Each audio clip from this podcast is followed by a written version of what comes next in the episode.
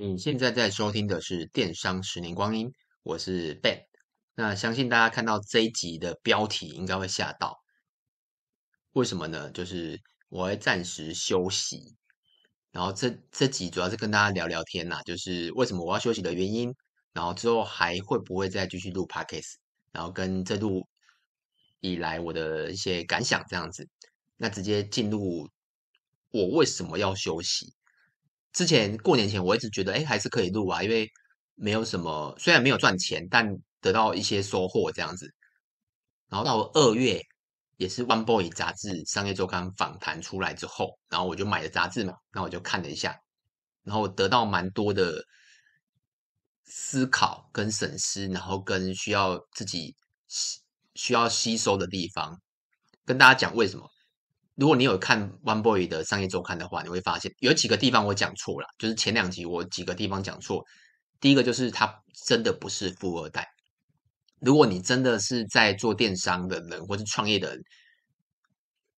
我觉得可以这样思考一下，为什么？因为他跟我们跟我自己一样，他是从拍卖开始。那拍卖大概是十三到十五年前，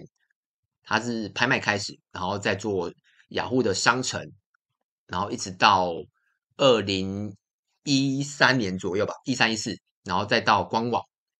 那为什么这一路我都知道？因为我就是走，我们自己也是走他这个历史这样过来的。如果你说他是一个富二代，他怎么可能十三、十五，这将将近十五年前他自己一个人做，然后做做做到现在？如果他是富二代，我觉得不太会发生这这件事情啊。通常都是可能做个几年兴趣玩一下，啊亏钱就算了，赚钱也 OK。而且你去看他的公司的统编，你去查公司行号，他没有他的股东，只有他自己跟他哥哥还有他妈妈，没有其他外部的股东，所以他是真的他的家庭事业。你去看有些大公司，甚至是小公司，他有可能占股三十趴、三十趴、三十趴，然后很多投资方，可是他真的就是自己。家庭独资，他的独资是指家庭。那我我们的独资是指我个人嘛？那他的独资的意思是真的是独资。所以网有人在传说，像我之前有上两集有讲说，哦，有一个我是威爷嘛，他有说他是富二代，但我觉得以我这样的历史观察下来，我真的觉得他不是富二代。那为什么呢？我稍微跟大家讲，就前两集有听啦有听的，我可以去听一下，因为他的历史跟我们一模一样。就是我刚才讲的嘛，经历的历年代，然后跟一些平台，那再来是，你去看他的杂志，你会发现，哎，他以前也有卖饰品。那后来我突然想起来，哦，他以前卖饰品的时候，其实是跟我同一个批发商了，因为我那时候我就有点忘记，后来在最早之前的历史回回测看，哦，他是跟我们以前有有几批是同一批的批发商。那只是我我们是没有卖衣服啊。那他如果你认识他的话，就是 One Boy 的话，他早期就是卖一些服饰，男生的流行服饰，然后再卖饰品配件啊、帽子、包包啊，比我们多出来的就是服饰部分啊。那进货啊、批发的地点都差不多，要么就是后站嘛、五分埔嘛，然后再是大陆、韩国这样子。其实大家进货的点都大同小异，那商业模式也是差不多。那只是二零一四，哎，大概二零一五吧的时候被他做，就是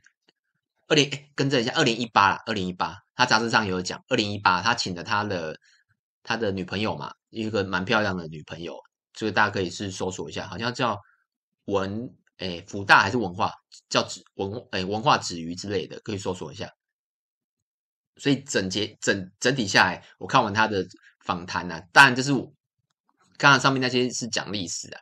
那我自己审视就是他这个方式啊，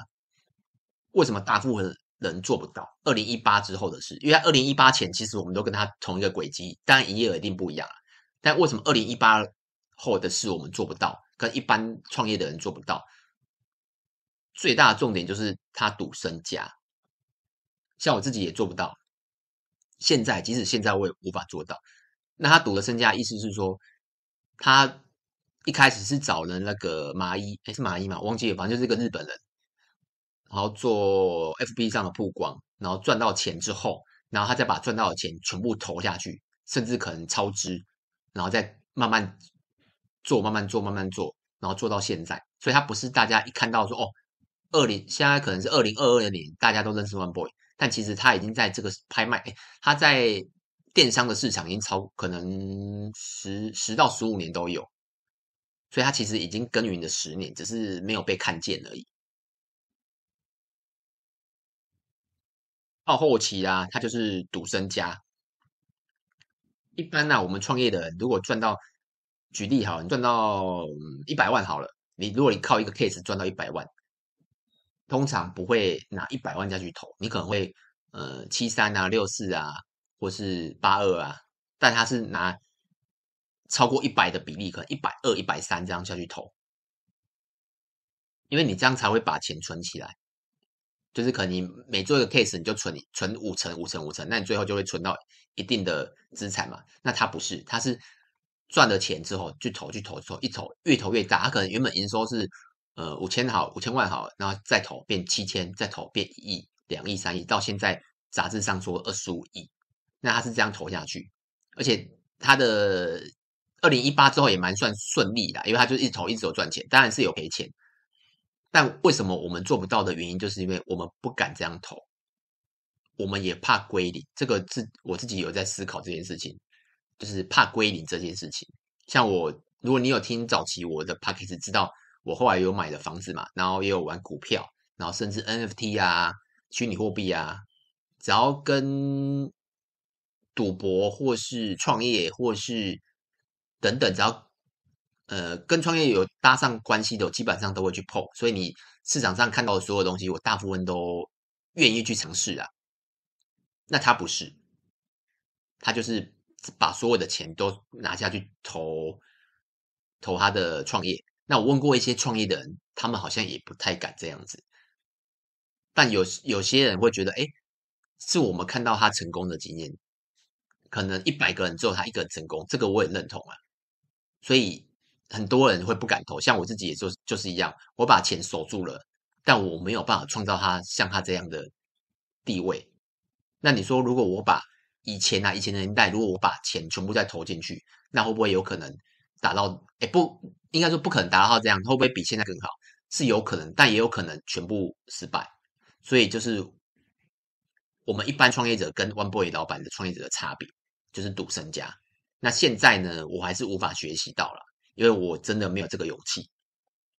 所以大家如果你是听你是创业者的话，你可以思考看看这个问题：你敢赌身家吗？那你赌的，你赢了跟输了差别是什么？像我之前常跟听众说，哎，其实你可以赌身家哦，但你的身家如果是可能五十啊、一百啊、两百，可能三嗯三百好，三百以内其实输了就输了，那个真的没关系。可是如果你的身家有一千、两千、三千，甚至更多，那你。你敢归零吗？我是不敢的、啊。那他他可能敢归零，One Boy 老板敢归零，那就是结果就是不同嘛。所以我看了他的杂志之后，专访之后啦，我自己也思考了很多。所以为什么我想暂停录这个 Podcast 的原因，就是我要去思考看看，我到底还有什么可以做的。如果我不敢赌身家的话，那我就会思考几个点，譬如说，呃，我们会开始去深耕更多的目前。有的平台，譬如说可能我们的官网、商城啊、乐天啊、虾皮啊、购物中心，我们会去再度深耕每个平台，那再度研究每个平台的行销模组，或是广告，广告看哪边可以加码，或者是其他的露出露出啦，譬如说可能 YouTube 啊，或者 IG 啊。当然我不可能，就像我刚才讲的，真的不可能赌身家，那我起码可以再多丢一点钱在我的本业上面。像后几年呐、啊，像呃疫情之后，基本上我们就是这样顺顺的做，那业绩也是慢慢下滑嘛。那因为我们也知道业绩下滑，可是我们就是也不敢继续做很比较大的投资啊。但看完 One Boy 的之后，我就有深深的体会，如果你不敢赌身家，那你就这样一直让它下去嘛，好像也不太对。所以我思考了蛮多了，就是这段时间。休息的这段时间，我可能会好好的思考这件事情。那大家如果是长期的听众了，那可能说，哎，那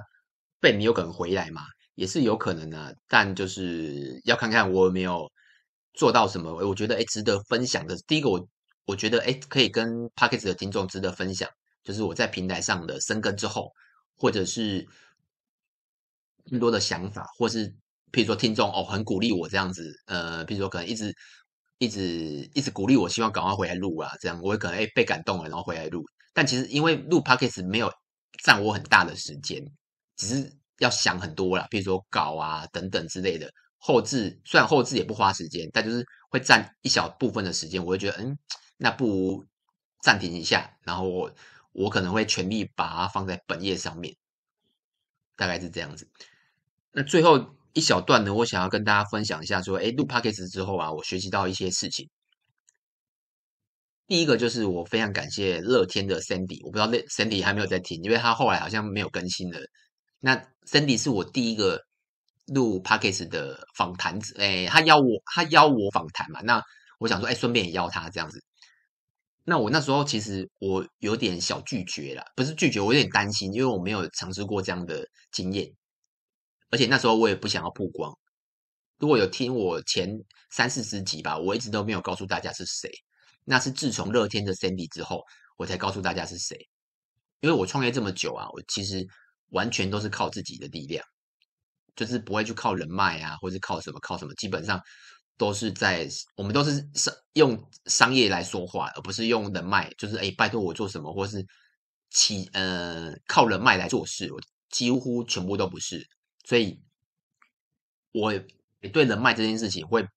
比较也没有多少反感，就是不会去经营这样子。那乐天的 Sandy 让我学习到一件事，就是第一个就是如何学会访谈别人嘛，那也会让我自己觉得，哎，是不是要经营自己的人设跟品牌这样子，然后进而我去邀访别人这样。那后来啊，我就有了第一个邀访经验。那后来我就会访谈很多人，比如说可能我第一个邀访的是要，而且蛮特别的，我第一个邀访的。听众是那个 Sanini 的的一个，他是做厨具的，那你可以去听一下他之前访谈。他们是，而且他非常热情。重点是他让我我们公司的一个闲置设备，就是科技机啊，找到了一个生命。大家如果有兴趣的话，可以听之前的访谈这样子。然后还有啊，比如说还有周边的朋友啦，因为我录了 Podcast 之后啊，我就会去思考，哎，我周边的哪些朋友，比如说早午餐店的啊，然后资讯行啊，然后。因为我买房子嘛，所以我找了信义房屋的来做访谈，然后还有近期的理财顾问志峰，然后我身边这是我身边的朋友，然后接着我就会慢慢再再去思考说，然后哪些创业家可以值得访问的，所以近期啦，我就访问了岳建三跟苏菲亚，还有更多啦，就是我突然想不到，他们也教会我说，哎，如果如何在你的固有的资金下，然后寻找更大的曝光。所以我在 Podcast 啊，其实最大的收获啊，其实是跟访谈的人聊天，他让我学习到我这个产业学不到的事情，这是第一个。那第二个是我在做书籍的分享的时候，因为我看书是看了一次我就结束了嘛，但有时候如果我要把它拿来录 Podcast，我必须再看一次。那 N 年前的看看完，然后跟 N 年后之后再看一次，其实会有一些。不一样的思考，而且你必须要做一些分享，那你就会思考，哎，这件事情就是跟跟以前会有不同的差异啦。所以书籍的分享跟访谈，我觉得对我 Podcast 都是蛮重要的。那最后一个就是人脉，我刚刚讲人脉部分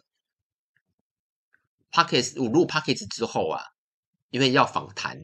的，就是必须要，因为我不可能一直都是自己录嘛，那有时候要找人家访谈。那访谈我又不可能随便去找路人，像我刚才有讲，哎，有听众就是比较回应比较热烈的听众，或是我身边有在创业的人，或是我朋友的朋友有在创业的人，我就会去问一下。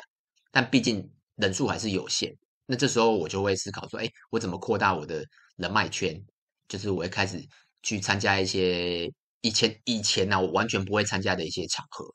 因为我觉得我的创业从以前到现在没有靠过任何人。都是靠自己这样子，但录了 Podcast 之后，我才发现哦，原来有必要经营人脉。当你有需要的时候，真的会有一天用到了。就像我录 Podcast，虽然没有任何的盈利，但你要找人家来访谈，在不是朋友的前提下，或是他不是你的听众的前提下，你真的会比较有难度啦。所以我后来也比较少约访谈者，因为难度比较高，然后约一两次，有时候就被打枪，我就啊算了，自己录好了，大概是这样子。那那今天的分享就这样子，我真的就会暂时先休息一下，但我的 FB 跟 IG 偶尔还是会贴文，只是我的 Podcast 暂时就不会再有新的节目上了。那也是可以去追踪一下 FB 跟 IG，也是最后就是可以到 Apple Podcast 给我个五星评分。那目前是。六十几个五星评分吧，那诶没有六十几个评分啊。那希望大家如果对之前的内容啊都觉得诶还不错，那也可以去评分一下。那我今天是一百三十五集啦，那我是二零二二零二零年，差不多是五月多吧录第一集，我还记得我那时候录的是四八六，那现在再过快两年，大概这样子，那就这样子喽，拜拜。